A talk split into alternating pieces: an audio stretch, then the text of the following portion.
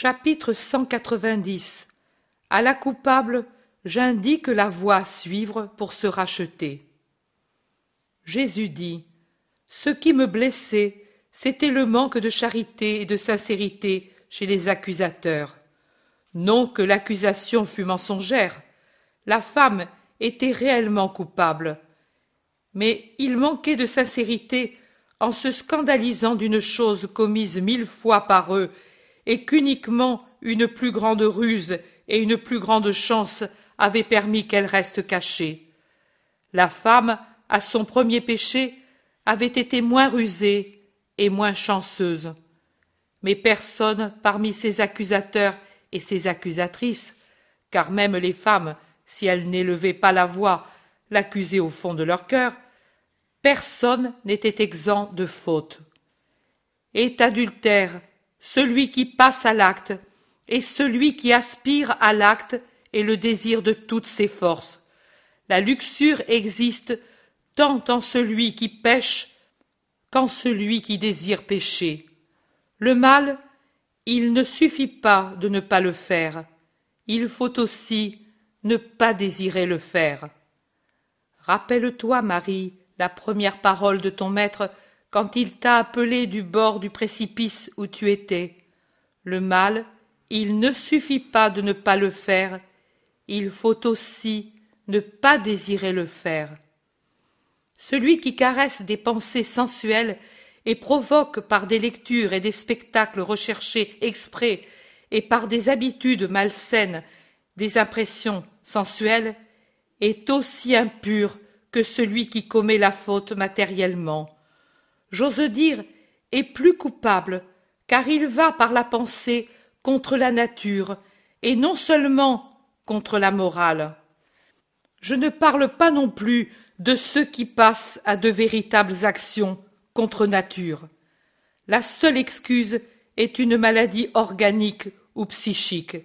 Celui qui n'a pas cette excuse est de dix degrés inférieur à la bête la plus dégoûtante, pour condamner avec justice, il faudrait être exempt de faute. Je vous renvoie aux dictées antérieures où je parle des conditions essentielles pour être juge. Il ne m'était pas inconnu les cœurs des pharisiens et ceux des scribes, ni de ceux qui s'étaient unis à eux pour se déchaîner contre la coupable. Péchant contre Dieu et contre le prochain, il y avait en eux des fautes contre le culte, des fautes contre leurs parents, des fautes contre le prochain, des fautes nombreuses surtout contre leurs épouses.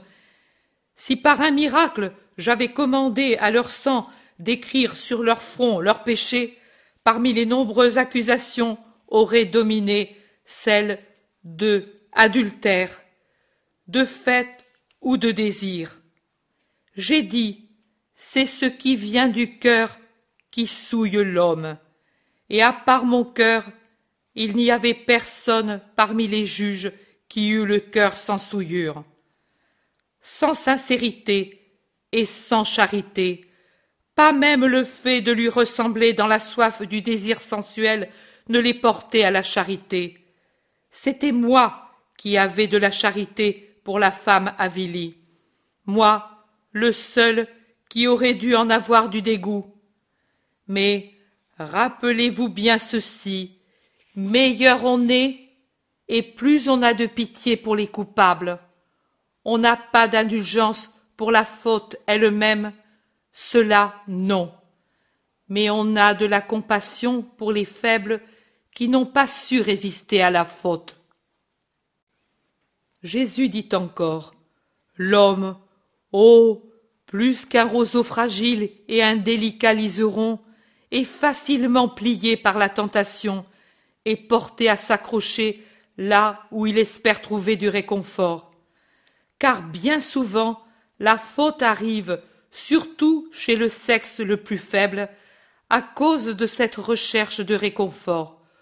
Aussi je dis que celui qui manque d'affection pour sa femme, et même pour sa propre fille, et quatre-vingt-dix fois sur cent responsable de la faute de sa femme ou de sa fille, et en répondra pour elle. aussi bien une sotte affection qui n'est qu'un stupide esclavage d'un homme pour une femme ou d'un père pour sa fille, que l'absence d'affection ou pis encore une faute de la propre passion qui porte un mari à d'autres amours et des parents à des soucis étrangers à leurs enfants, sont des foyers d'adultère et de prostitution et sont comme tels condamnés par moi. Vous êtes des êtres doués de raison et guidés par une loi divine et une loi morale. Donc, se rabaisser à une vie de sauvage ou de brute devrait horrifier votre grand orgueil. Mais l'orgueil, qui dans ce cas serait même utile, vous l'avez pour de bien d'autres choses. J'ai regardé Pierre et Jean d'une manière différente, car au premier, un homme, j'ai voulu dire Pierre, toi aussi, ne manque pas de charité et de sincérité, et lui dire, comme à mon futur pontife, Rappelle-toi cette heure, et juge comme ton maître à l'avenir. Alors qu'au second, un jeune à l'âme encore d'enfant, j'ai voulu dire Tu peux juger, et tu ne juges pas, car tu as le même cœur que moi. Merci, aimé, d'être tellement mien, que tu es un second moi-même. J'ai éloigné les deux avant d'appeler la femme, pour ne pas augmenter son humiliation par la présence de deux témoins. Apprenez, ô homme sans pitié, si coupable que soit quelqu'un, il faut toujours le traiter avec respect et charité, ne pas jouir de son anéantissement, ne pas s'acharner contre lui, même pas par des regards curieux.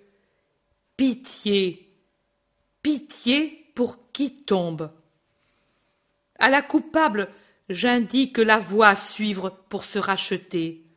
Retourner chez elle, demander humblement pardon et l'obtenir par une vie droite. Ne plus céder à la chair, ne pas abuser de la bonté divine et de la bonté humaine pour ne pas payer plus durement que la première fois la double ou multiple faute. Dieu pardonne et il pardonne parce qu'il est la bonté. Mais l'homme, bien que j'ai dit Pardonne à ton frère soixante-dix fois cette fois, ne sait pas pardonner deux fois.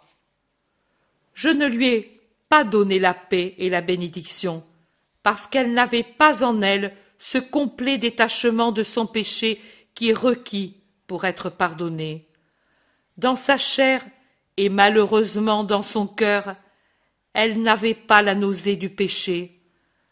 Marie de Magdala, après avoir goûté la saveur de mon Verbe, avait eu le dégoût du péché, et elle était venue à moi avec la volonté totale d'être une autre. Mais elle, elle flottait encore entre les voies de la chair et celles de l'esprit, et elle dans le trouble du moment, n'avait pas pu encore mettre la hache contre la souche de la chair et l'abattre pour aller mutiler du poids de son avidité vers le royaume de Dieu, mutiler de ce qui était pour elle la ruine, mais pourvu de ce qui est le salut. Tu veux savoir si ensuite elle s'est sauvée? Ce n'est pas pour tous que j'ai été sauveur, pour tous, j'ai voulu l'être, mais je ne l'ai pas été, car pas tous ont eu la volonté d'être sauvés. Et cela a été une des flèches les plus pénétrantes de mon agonie du Gethsémani. Va en paix, toi, Marie de Marie, et désire ne pas pécher, même dans des bagatelles. Sous le manteau de Marie, il n'y a que des choses pures. Rappelle-le toi. Un jour, Marie, ma mère, t'a dit Je vous demande, avec pleurs, à mon fils. Et une autre fois, je laisse à mon Jésus le soin de me faire aimer. Quand vous m'aimez, je viens, et ma venue est joie et salut. La mère t'a voulu, et je t'ai donné à elle. Je t'y ai porté plus tôt, car je sais que là où je puis faire plier par l'autorité, elle vous porte par la caresse de l'amour, et elle vous y porte encore mieux que moi. Son toucher est un sceau devant lequel fuit Satan.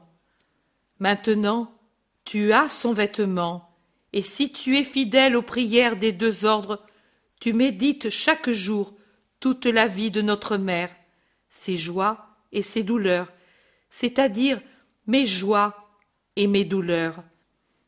Car du moment où de Verbe je devins Jésus, j'ai avec elle, et pour les mêmes motifs, jubilé ou pleuré. Tu vois donc qu'aimer Marie, c'est aimer Jésus c'est l'aimer plus facilement. Car moi, je te fais porter la croix, et je te mets sur la croix. La mère, au contraire, te porte ou reste au pied de la croix pour te recevoir sur son cœur qui ne sait qu'aimer. Même dans la mort, le sein de Marie est plus doux qu'un berceau. Celui qui expire en elle n'entend que les voix des chœurs angéliques qui tourbillonnent autour de Marie. Il ne voit pas les ténèbres, mais le doux rayonnement de l'étoile du matin. Il n'entend pas les pleurs, mais son sourire. Il ne connaît pas la terreur. Qui ose arracher de nous qui l'aimons une de ces créatures des bras de Marie? Ne me dis pas merci à moi. Dis-le à elle qui a voulu ne se souvenir de rien, excepté du peu de bien que tu as fait et de l'amour que tu as pour moi. Et c'est pour cela qu'elle t'a voulu pour dompter sous son pied ce que ta bonne volonté n'arrivait pas à maîtriser. Crie Vive Marie et reste à ses pieds, au pied de la croix. Tu orneras ton vêtement des rubis de mon sang et des perles de ses larmes. Tu auras un vêtement de reine pour entrer dans mon royaume. Va en paix, je te bénis. Chapitre 191 Instruction aux apôtres et aux disciples. Jésus a rejoint les dix apôtres et les principaux disciples au pied de la montagne des Oliviers, près de la fontaine de Siloam. Quand ils voient venir à pas rapide Jésus entre Pierre et Jean, ils vont à sa rencontre, et c'est justement près de la fontaine qu'ils se réunissent. Jésus ordonne. Montons au chemin de Béthanie. Je quitte la ville pour quelque temps. Tout en marchant, je vous dirai ce que vous devez faire. Parmi les disciples, il y a aussi Manahan et Timon qui, rassérénés, ont repris leur place. Et il y a Étienne et Hermas, Nicolai, Jean d'Éphèse, le prêtre Jean, et, en somme, tous les plus notables pour leur sagesse, en plus des autres, simples, mais si actifs par la grâce de Dieu et leur propre volonté. Tu quittes la ville? T'est-il arrivé quelque chose? demandent plusieurs. Non, mais il y a des endroits qui attendent. Qu'as-tu fait ce matin? J'ai parlé, les prophètes, encore une fois, mais ils ne comprennent pas. Aucun miracle, maître? demande Matthieu aucun. Un pardon et une défense. Qui était-ce? Qui attaquait Ceux qui se croient sans péché accusaient une pécheresse. Je l'ai sauvée. Mais si c'était une pécheresse, eux avaient raison. Sa chair était certainement pécheresse. Son âme, j'aurais beaucoup à dire sur les âmes, et je n'appellerai pas pécheresse seulement celle dont la faute est évidente, sont pécheresses aussi celles qui en poussent d'autres au péché. Et leur péché est plus rusé. Elles jouent à la fois le rôle du serpent et du pécheur. Mais qu'avait fait la femme? Un adultère. L'Iscariote s'écrie. Un adultère? Et tu l'as sauvé? Tu ne devais pas Jésus le regarde fixement et lui demande Pourquoi ne devais-je pas? Mais parce que cela peut te nuire. Tu sais comme ils te haïssent et cherchent des accusations contre toi. Et certainement, sauver une adultère, c'est aller contre la loi. Je n'ai pas dit que je la sauvais. Je leur ai dit seulement que celui qui était sans péché la frappe. Et personne ne l'a frappé, car personne n'était sans péché. J'ai donc confirmé la loi qui prescrit la lapidation pour les adultères.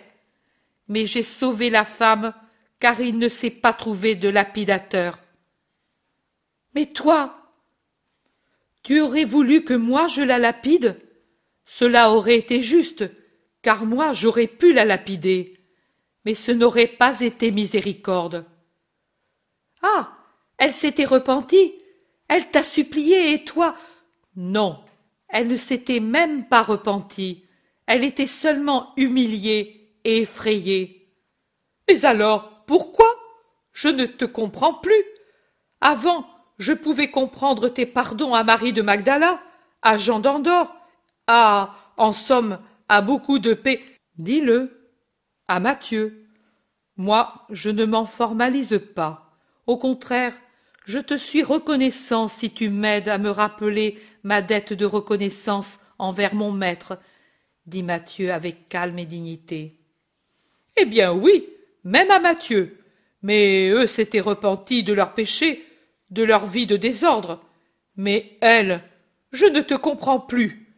Et je ne suis pas le seul à ne pas te comprendre. Je le sais, tu ne me comprends pas. Tu m'as toujours peu compris. Et tu n'es pas le seul. Mais cela ne change pas ma façon d'agir.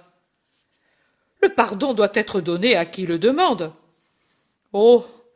Si Dieu devait pardonner seulement à ceux qui le demandent, et frapper tout de suite celui qui, à la faute, ne fait pas suivre le repentir, tu ne t'es jamais entendu pardonner avant de t'être repenti Peux-tu vraiment dire que tu t'es repenti et que c'est pour cela que tu as été pardonné? Maître, moi. Écoutez-moi tous, car plusieurs d'entre vous trouvent que je me suis trompé et que Judas a raison. Il y a ici Pierre et Jean. Ils ont entendu ce que j'ai dit à la femme, et ils peuvent vous le répéter. Je n'ai pas fait preuve de sottise en pardonnant. Je n'ai pas dit ce que je dis aux autres âmes auxquelles j'ai pardonné parce qu'elles étaient tout à fait repenties. Mais j'ai donné à cette âme la possibilité et le temps d'arriver au repentir et à la sainteté, si elle veut y arriver. Souvenez-vous-en pour quand vous serez les maîtres des âmes. Il y a deux choses qu'il est essentiel d'avoir pour pouvoir être de vrais maîtres et être dignes d'être de vrais maîtres. La première chose, une vie austère pour soi-même, pour pouvoir juger sans l'hypocrisie de condamner chez les autres ce qu'on se pardonne à soi-même. La seconde, une patiente miséricorde pour donner aux âmes la possibilité de guérir et de se fortifier. Ce ne sont pas toutes les âmes qui guérissent instantanément de leurs blessures. Certaines n'y arrivent que par étapes successives, et parfois lentes et susceptibles de rechute. Les chasser, les condamner, les effrayer, ce n'est pas l'art du médecin spirituel. Si vous les chassez loin de vous, elles retourneront se jeter par contre-coup dans les bras des faux amis et des faux maîtres. Ouvrez vos bras et votre cœur aux pauvres âmes toujours, qu'elles sentent en vous un vrai et saint confident sur les genoux duquel elle n'est pas honte de pleurer. Si vous les condamnez en les privant des secours spirituels, vous les rendrez de plus en plus malades et plus faibles. Jésus poursuit si elles ont peur de vous et de Dieu, comment pourront-elles lever les yeux vers vous et vers Dieu? C'est l'homme que l'homme rencontre d'abord comme premier juge. Il n'y a que l'être qui vit spirituellement qui sache rencontrer d'abord Dieu. Mais la créature qui est déjà arrivée à vivre spirituellement ne tombe pas dans de fautes graves. La partie humaine peut encore avoir des faiblesses, mais l'esprit qui est fort veille, et les faiblesses ne deviennent pas des fautes graves. Tandis que l'homme, qui est encore beaucoup cher et sang, pêche et rencontre l'homme. Or si l'homme, qui doit lui indiquer Dieu et former son esprit, lui inspire la peur, comment le coupable peut-il s'abandonner à lui? Et comment peut-il dire Je m'humilie car je crois que Dieu est bon et qu'il pardonne s'il voit qu'un de ses semblables n'est pas bon Vous devez être le terme de comparaison, la mesure de ce qu'est Dieu, comme une piécette est la partie qui fait comprendre la valeur d'un talent. Mais si vous êtes cruel avec les âmes, vous, piécette, qui êtes une partie de l'infini et le représentez, que croiront-elles alors que soit Dieu? Quelle dureté intransigeante imagineront-elles en lui? Judas, toi qui juges avec sévérité, si en ce moment, moi je te disais, moi je vais te dénoncer au Sanhédrin pour pratique magique. Seigneur, tu ne le feras pas. Ce serait. Ce serait. Tu sais que c'est. Je sais et je ne sais pas.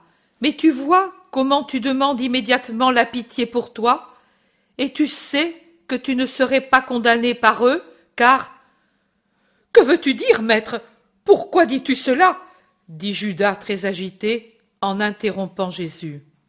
Lui, très calme, mais avec un regard qui transperce le cœur de Judas, et en même temps freine son apôtre troublé sur lequel convergent les regards des onze autres apôtres et de plusieurs disciples, dit Mais parce qu'il t'aime, tu y as de bons amis, tu l'as dit plusieurs fois. Judas pousse un soupir de soulagement et s'essuie la sueur, étrange en cette journée froide et venteuse, et il dit C'est vrai, de vieux amis, mais je ne crois pas que si je péchais, et tu demandes pitié à cause de cela? Certainement, je suis encore imparfait, et je veux devenir parfait. Tu l'as dit, cette créature aussi est très imparfaite. Je lui ai donné le temps de devenir bonne, si elle le veut. Judas ne réplique plus. Ils sont maintenant sur la route de Béthanie, déjà loin de Jérusalem. Jésus s'arrête et dit Et vous, avez-vous donné aux pauvres ce que je vous ai donné? Avez-vous fait tout ce que je vous avais dit? Tout, maître, disent les apôtres et les disciples. Alors, écoutez. Maintenant je vais vous bénir et vous congédier. Vous vous disperserez comme toujours à travers la Palestine. Vous vous réunirez de nouveau ici pour la Pâque. Ne manquez pas alors, et pendant ces mois, fortifiez votre cœur et le cœur de ceux qui croient en moi. Soyez de plus en plus justes, désintéressés, patients. Soyez ce que je vous ai enseigné d'être. Faites le tour des villes, des villages, des maisons isolées. N'évitez personne, supportez tout. Ce n'est pas votre moi que vous servez comme je ne sers pas le moi de Jésus de Nazareth, mais je sers mon Père. Vous aussi servez votre Père. Par conséquent, ce sont ses intérêts, non les vôtres, qui doivent vous être sacrés, même s'ils peuvent faire souffrir et blesser vos intérêts humains. Ayez l'esprit d'abnégation et d'obéissance. Il pourra arriver que je vous appelle ou que je vous donne l'ordre de rester où vous êtes. Ne jugez pas mon ordre, quel qu'il soit, obéissez, en croyant fermement que cet ordre est bon et qu'il vous est donné pour votre bien. Et ne soyez pas jaloux si j'en appelle certains sans appeler les autres. Vous voyez, certains se sont détachés de moi, et j'en ai souffert. C'étaient ceux qui voulaient encore se régler d'après leur esprit l'orgueil est le levier qui renverse les esprits, et l'aimant qui me les arrache. Ne maudissez pas ceux qui m'ont quitté, priez pour qu'ils reviennent. Mes bergers resteront deux par deux dans le voisinage immédiat de Jérusalem. Isaac, pour le moment, vient avec moi, avec Margiam. Aimez-vous beaucoup entre vous, aidez-vous les uns les autres, mes amis, tout le reste que votre esprit vous le dise, en vous rappelant ce que je vous ai enseigné, et que vous le disent vos anges. Je vous bénis. Tous se prosternent pendant que Jésus dit la bénédiction mosaïque, puis ils s'empressent de saluer Jésus. Enfin, ils se séparent de lui qui, avec les douze, Isaac et Marjam, avancent sur la route de Béthanie. Maintenant, nous allons nous arrêter le temps de saluer Lazare, et puis nous continuerons vers le Jourdain. Allons-nous à Jéricho? demande intéressé Judas de Kériote. Non, à Bethabara. Mais la nuit, il ne manque pas de maisons ni de villages d'ici jusqu'au fleuve. Personne ne parle plus, et à part le bruissement des oliviers et le bruit des pas, il ne reste pas d'autre bruit. Chapitre 192 Au village et dans la maison de Salomon. Pour n'être pas vus par les gens, ils entrent dans le village où se trouve la maisonnette de Salomon en remontant la berge du fleuve. Précaution, dirais-je, inutile, parce que tombe la précoce soirée de novembre ou de fin d'octobre, et les gens sont déjà dans les maisons. Le chemin est vide, absolument vide, et s'il n'y avait pas quelques bêlements, on dirait un lieu désert. Il secoue le portillon. Il est fermé, bien fermé sur le petit jardin que dans la pénombre on voit en bon ordre. Jésus dit Appelez, il est dans la cuisine. Un filet de lumière passe à travers les volets. Thomas, de sa voix puissante, se charge d'appeler le vieillard qui tout de suite ouvre la porte en regardant du côté de la route. Il distingue mal, à cause du peu de lumière qu'il y a à l'extérieur, lui qui vient de la cuisine où le feu éclaire et où une lampe est allumée. Mais quand Jésus dit C'est nous le vieil homme reconnaît tout de suite la voix et il crie le maître.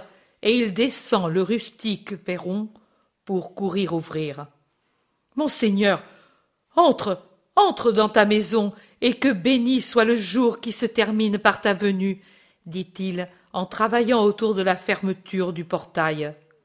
Et il explique je suis seul et je ferme soigneusement.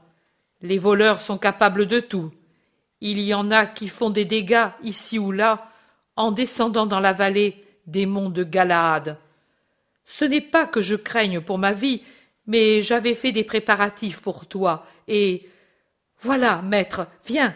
La soirée est humide, et tes cheveux sont trempés de rosée. Et tu es plus empressé que l'épouse du cantique, père. Cela ne te pèse pas de te déranger pour accueillir le pèlerin dit Jésus en souriant. Me déranger? Comme il était long le temps un jour après l'autre, un après l'autre, j'avais semé vos graines, et je voyais les légumes pousser.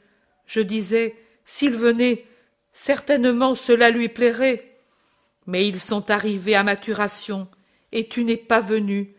Et je voyais les fruits qui se coloraient sur les arbres, et j'en mangeais à regret, puisque tu n'en mangeais pas. Cette brebis m'a donné un agneau tout blanc. Je l'ai gardé longtemps pour le manger avec toi. J'espérais te voir avant les tabernacles, puis un agneau tout entier pour moi. C'était trop.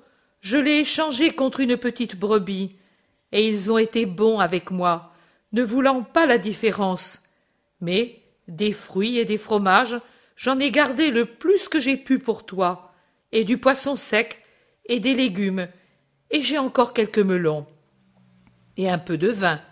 Moi, je n'en bois pas, mais je l'ai préparé pour toi, pour l'hiver. Il parle tout en essuyant la table.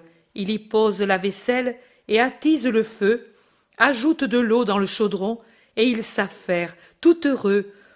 On ne dirait plus le pauvre vieux d'il y a quelques mois. Il sort, revient avec du lait, s'excuse. Il y en a peu, car il n'y a qu'une brebis qui donne du lait, mais bientôt il y en aura deux. Pour toi, pourtant cela suffit. Il est paternel, à la fois dévoué et paternel. Il a pris les manteaux humides, les sandales boueuses, et il les a portés ailleurs. Il est revenu avec des pommes et des grenades et du raisin et quelques figues à moitié sèches.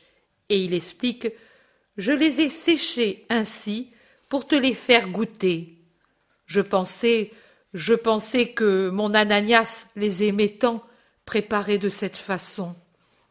La voix d'abord sereine s'abaisse en un ton de tristesse pendant qu'il dit ces paroles, et il dit pour finir Et et je pensais qu'elle te ferait plaisir, et il me semblait, en les préparant, les préparer encore pour le fils de mon fils.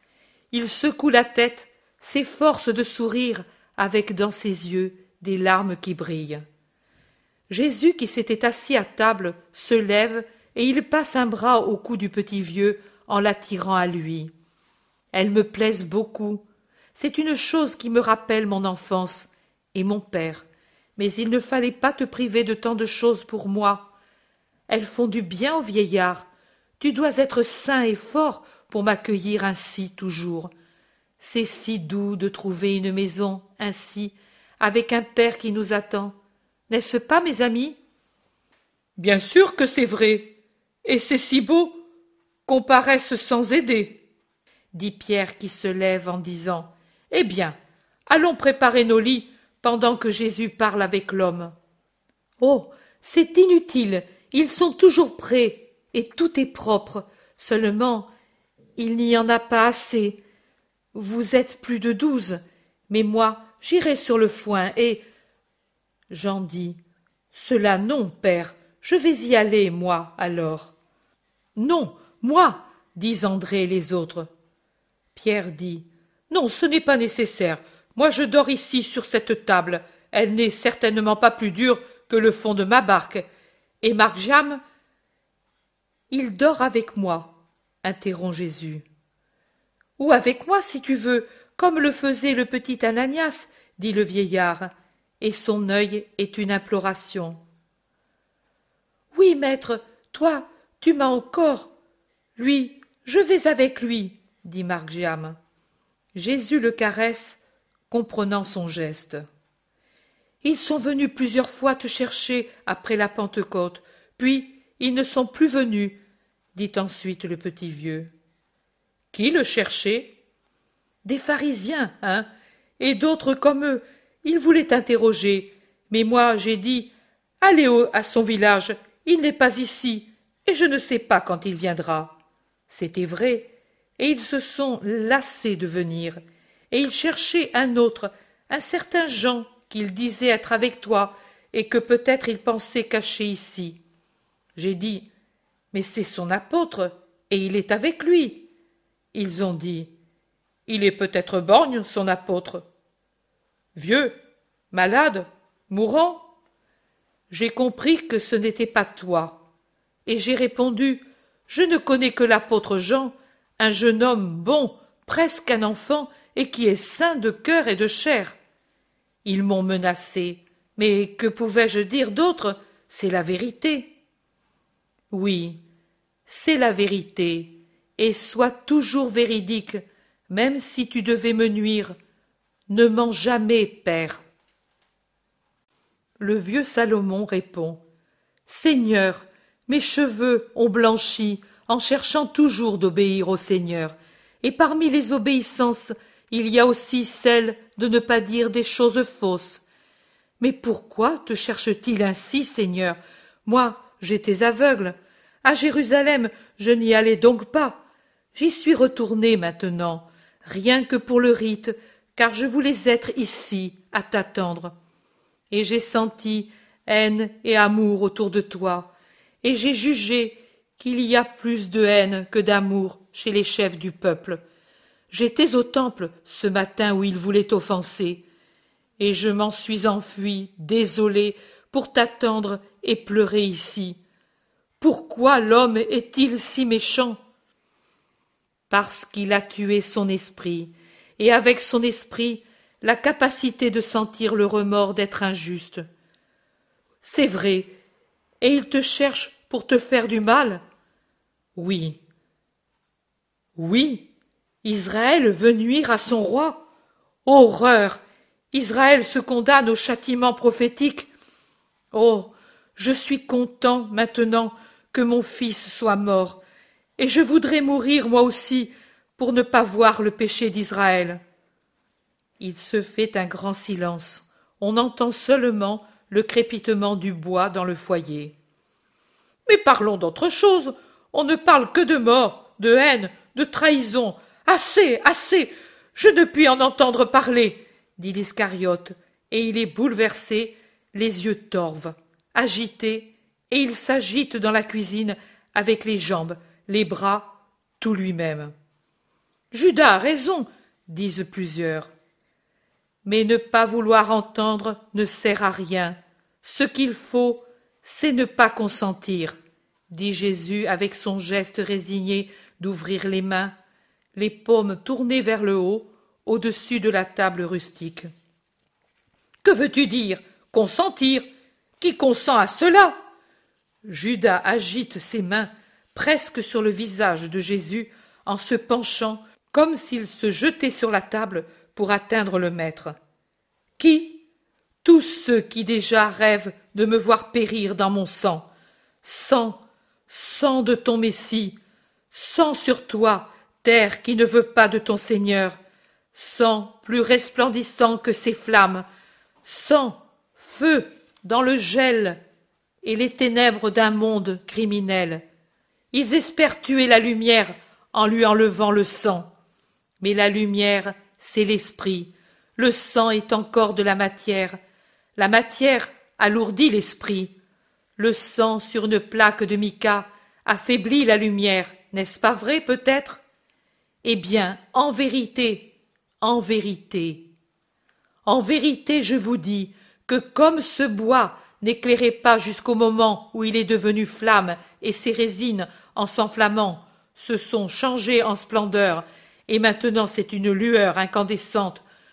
De la même façon, quand tout sera accompli, et que le sang et la chair auront été consumés par le sacrifice, voilà, comme ce feu qui maintenant a tout changé en lumière, mon esprit flamboiera plus que jamais sur le monde, et je serai plus que jamais lumière, une lumière telle qu'elle éblouira pour toujours ceux qui haïssent la lumière, ceux qui ont voulu la tuer, une lumière telle qu'elle fondra les portes d'or des cieux fermées à l'humanité depuis tant de siècles, et le ciel s'ouvrira aux justes, une lumière telle qu'elle percera les pierres qui forment la voûte de l'abîme et l'atroce feu de l'enfer deviendra d'une atrocité extrême sous les éclairs de mes rayons.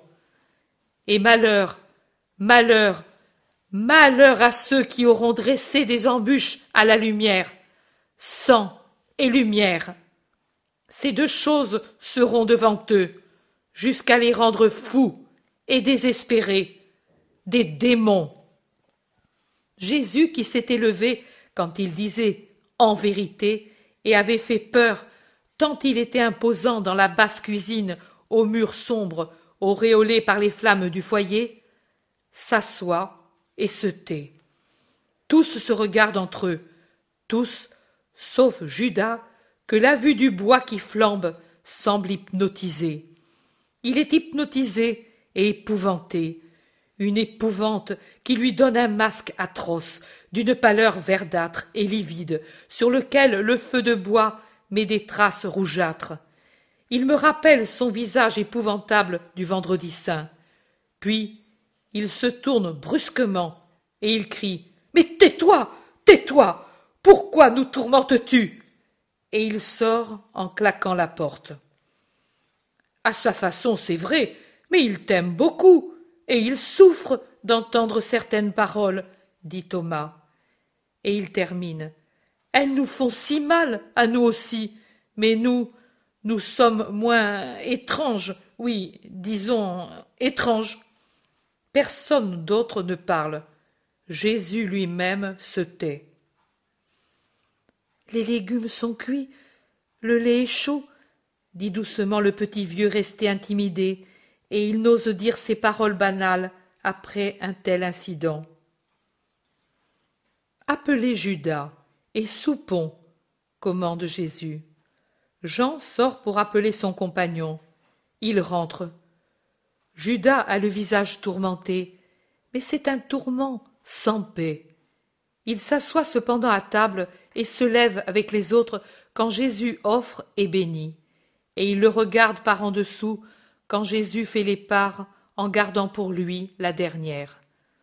Tout le monde voudrait dissiper la tristesse qui règne dans la pièce.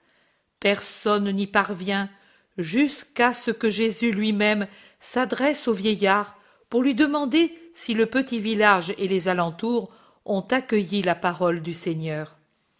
Oui, oui, maître, et très très bien, je dirais mieux que sur l'autre rive. Tu sais, il est très vif ici le souvenir du Baptiste, et ses disciples, qui maintenant sont les tiens, le gardent éveillé et te mettent en lumière au moyen de ses paroles. Et puis, ici, en Pérée et en Décapole, il y a peu de pharisiens, et alors? Chapitre 193 Jésus et Simon de Jonas. Je ne sais pas où ils sont, certainement non plus dans la vallée du Jourdain, mais déjà sur les montagnes qui l'abordent, car je vois la verte vallée et le beau fleuve bleu tout en bas, alors que les sommets de montagnes élevées émergent du vaste haut plateau qui s'étend à l'orient du Jourdain.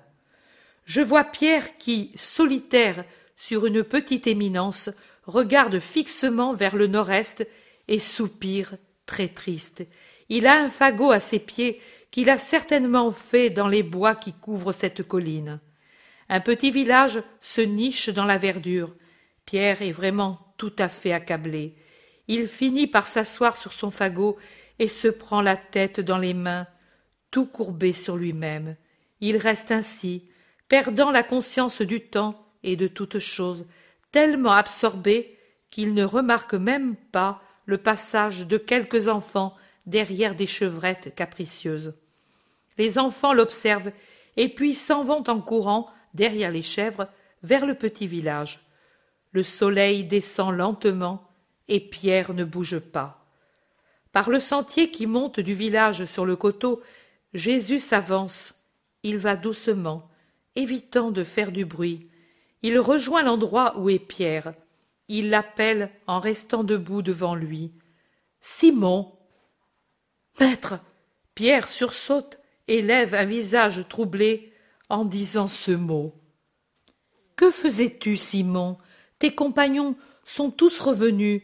Toi seul ne revenais pas, et nous étions inquiets, si bien que ton frère et les fils de Zébédée, avec Thomas et Judas, se sont dispersés sur les monts, alors que mes frères, avec Isaac et Margiam, sont descendus vers la plaine. Je suis désolé, je suis désolé d'avoir causé de la peine et de la fatigue. Tes compagnons t'aiment bien, et c'est justement Judas qui s'est tracassé le premier et a reproché à Margiam de t'avoir laissé aller seul. Hum. Simon, qu'as-tu? Rien, maître. Que faisais-tu ici, sur ce talus, seul, alors que le soir tombe? Je regardais. Tu as peut-être regardé, Simon, mais maintenant tu ne regardais pas. Des enfants sont passés près de toi, et ils ont eu presque peur que tu sois mort, tant tu étais courbé sur toi-même. Ils sont accourus à la bergerie qui nous a logés, et ils me l'ont dit. Je suis venu. Que regardais-tu, Simon? Je regardais, je regardais vers Ramoth Galaad, vers Guérasa, Bosra, Arbela. Notre voyage de l'an dernier, si beau, si la mer avec nous, les femmes disciples, Jean d'Andorre, le marchand, même lui était bon et rendait le voyage agréable. Que de choses changées, quelle différence et quelle douleur. Voilà ce que je regardais, le passé. et l'avenir au mont Simon. Jésus s'assoit sur le fagot à côté de Pierre et lui passe un bras autour du cou en lui parlant. Tu regardais l'horizon et la tristesse te l'a assombri. Le présent, comme un tourbillon, a fait s'élever des nuages effrayants et t'a caché le souvenir serein, plein de promesses et d'espérances, et il t'a apeuré. Simon, tu es soumis à une de ces heures de tristesse et de dégoût que notre nature humaine rencontre sur son chemin. Personne n'en est exempt, car ces heures sont suscitées par celui qui est l'homme.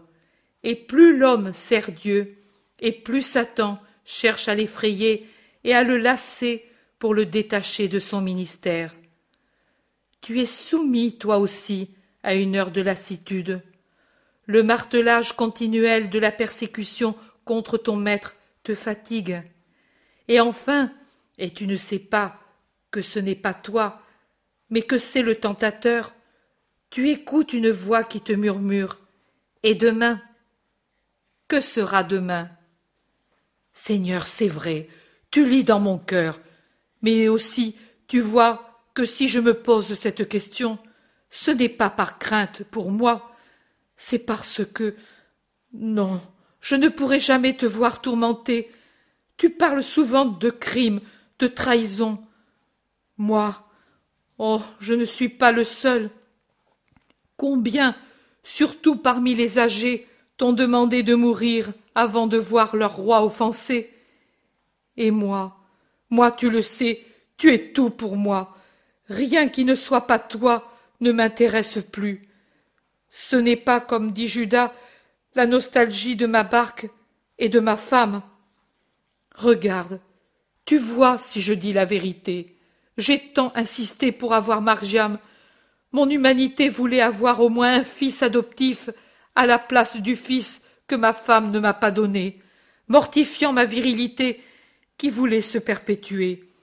Mais maintenant, mais aujourd'hui, moi, je l'aime, oui, mais si tu me l'enlevais, je ne réagirais pas.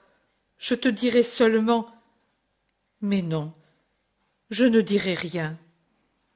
Tu me dirais seulement Achève, c'est inutile, maître. Dis-le. Je dirai Donne-le à qui, mieux que moi, le fera grandir en juste. Rien de plus. C'est-à-dire, et cela, je te le dis en pleurant, pour lui, pour moi, pour mon frère, et aussi pour Jean et Jacques, et aussi pour les autres. Mais nous, nous sommes tes premiers. Et Pierre glisse à genoux pour s'appuyer aux genoux de Jésus, les mains levées, les paumes vers le haut, suppliant, avec des larmes qui coulent sur ses joues et se perdent dans sa barbe. Je le dis pour nous, fais-nous mourir, emmène-nous avant que nous. Oh. Moi j'y ai pensé, j'y pense toujours, depuis des mois. Et tu vois, si c'est une pensée qui me ronge et me vieillit, si c'est une crainte continuelle qui m'empêche même de dormir. Je pense que s'il en est vraiment comme tu le dis, je pourrais être moi aussi le traître, ou André, ou Jean, ou Jacques, ou Margiam. Et si on n'arrive pas à cela, être un de ceux dont tu parlais aussi, il y a trois soirs chez Ananias, un de ceux qui arrivent à vouloir que ton sang soit enlevé, un un aussi de ceux qui, par lâcheté, ne savent pas s'y opposer, et qui, par peur du mal, donnent leur consentement au mal.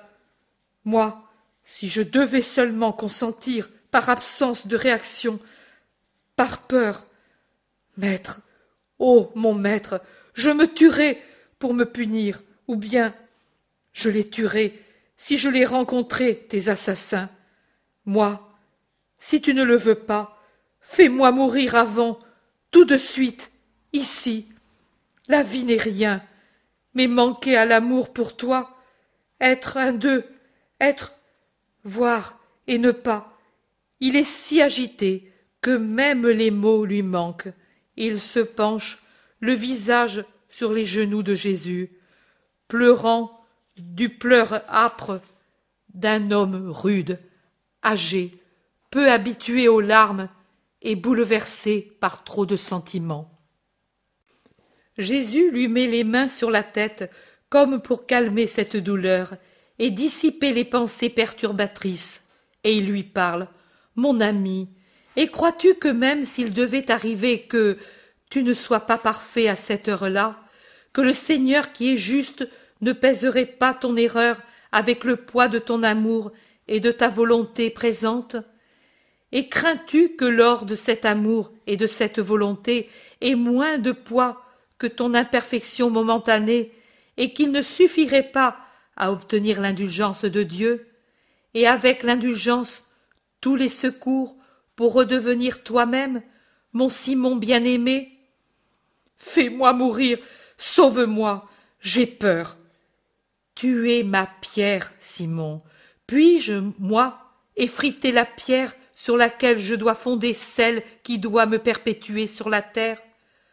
J'en suis indigne, je le sens, je suis un pauvre homme, ignorant, pécheur. Toutes les tendances mauvaises sont en moi. Je ne suis pas digne, je ne suis pas digne. Je deviendrai pervers, homicide, tout ce qu'il y a de pire. Fais-moi mourir. Comprends que si je devais découvrir celui qui te hait, c'est tout un monde qui me hait, Simon. Il faut pardonner. Je parle du principal coupable, il doit y en avoir un qui est le principal, et il y aura de nombreux uns, et tous auront leur fonction principale. Quelle fonction? Celle de Oh. Ne me le fais pas dire. Mais moi. Mais tu dois pardonner, comme moi, et avec moi. Pourquoi te troubles tu ainsi, Simon, en pensant à ce que tu pourrais faire pour punir? Laisse ce soin au Seigneur. Toi, aime et pardonne, compatis et pardonne. Eux, tous ceux qui seront coupables envers ton Jésus, ont tant besoin d'être aidés pour avoir le pardon. Il n'y a pas de pardon pour eux. Oh. Comme tu es sévère avec tes frères, Simon, bien sûr qu'il y a le pardon pour eux aussi, s'ils se repentent. Malheur si tous ceux qui m'offensent ne pouvaient pas être pardonnés. Allons, lève-toi, Simon. Certainement, la peine de tes compagnons a augmenté en voyant que moi aussi je ne suis plus au bercail. Mais quitte à les faire souffrir quelque temps encore avant d'aller les trouver, prions, prions ensemble. Il n'y a rien d'autre à faire pour reconquérir la paix, force spirituelle, amour, compassion même envers nous-mêmes. La prière met en fuite les fantômes de Satan, nous fait sentir près de Dieu, et avec Dieu près de soi, on peut tout affronter et supporter avec justice et mérite. Prions ainsi, toi et moi, ensemble, ici sur cette montagne d'où s'étend une si grande partie de notre patrie, comme à Moïse, du haut du Nebo, se découvrit la vue de la terre promise. Nous, plus chanceux que lui, nous apportons à cette terre qui appartiendra au Christ la parole et le salut. Moi, pour commencer, et toi ensuite. Regarde, dans les dernières lueurs du jour, on voit encore les monts de Judée. Mais au-delà, il y a la plaine, la mer, puis d'autres terres, le monde. Elles, lui, t'attendent, Pierre. Ils t'attendent pour savoir qu'il existe un Dieu vrai, un Dieu qui donnera la vraie lumière aux âmes qui vont à tâtons dans la nuit du gentilisme et de l'idolâtrie. Regarde, sur la terre, la lumière s'assombrit. Comment les voyageurs pourraient-ils ne pas perdre la direction par une nuit sans lumière? Mais voilà l'étoile polaire, elle se lève déjà pour guider les voyageurs. Ma religion sera l'étoile qui guidera les voyageurs spirituels sur la route du ciel, et tu seras uni à elle au point d'être une seule lumière avec moi et avec ma doctrine. Ô mon Pierre, ô ma pierre bénie, prions pour cette heure où les hommes se sauveront grâce à mon nom. Notre Père, qui es aux cieux, il dit lentement le pater, en tenant Pierre par la main, et on dirait qu'il le présente au Père, en élevant ainsi les bras et les mains, avec dans sa main droite la main gauche de l'apôtre. Et maintenant descendons, en laissant ici les tristesses inutiles et les soucis inutiles du lendemain. Avec le pain quotidien, le Père nous donnera demain, chaque demain, ses secours. En es-tu convaincu, Simon? Oui, maître, je le crois, dit avec fermeté Pierre, dont le visage n'est plus troublé, mais austère, comme il l'est depuis plusieurs mois, et qui le fait apparaître si différent du pêcheur rustre et plaisant qu'il était les deux premières années. Ils descendent, Jésus devant, Pierre derrière avec son fagot, et presque à la première maison du village, ils trouvent les apôtres en émoi. Mais où étais-tu allé? crie-t-il à Pierre. Nous serions ici depuis longtemps, mais je me suis arrêté pour parler avec lui en regardant vers Guérasa, répond pour lui Jésus. Il tourne à droite vers un bercail à moitié démoli, à l'intérieur d'une palissade à moitié écroulée, et pour le reste moisie et chancelante, il y a un hangar aux murs grossiers, mal couvert, mal clos, par des murailles sur trois côtés et par des planches sur le quatrième. À l'intérieur, seulement un peu de paille sur le sol et dans un coin un foyer primitif. Je pense qu'ils n'ont pas été accueillis dans le village et qu'ils se sont réfugiés là.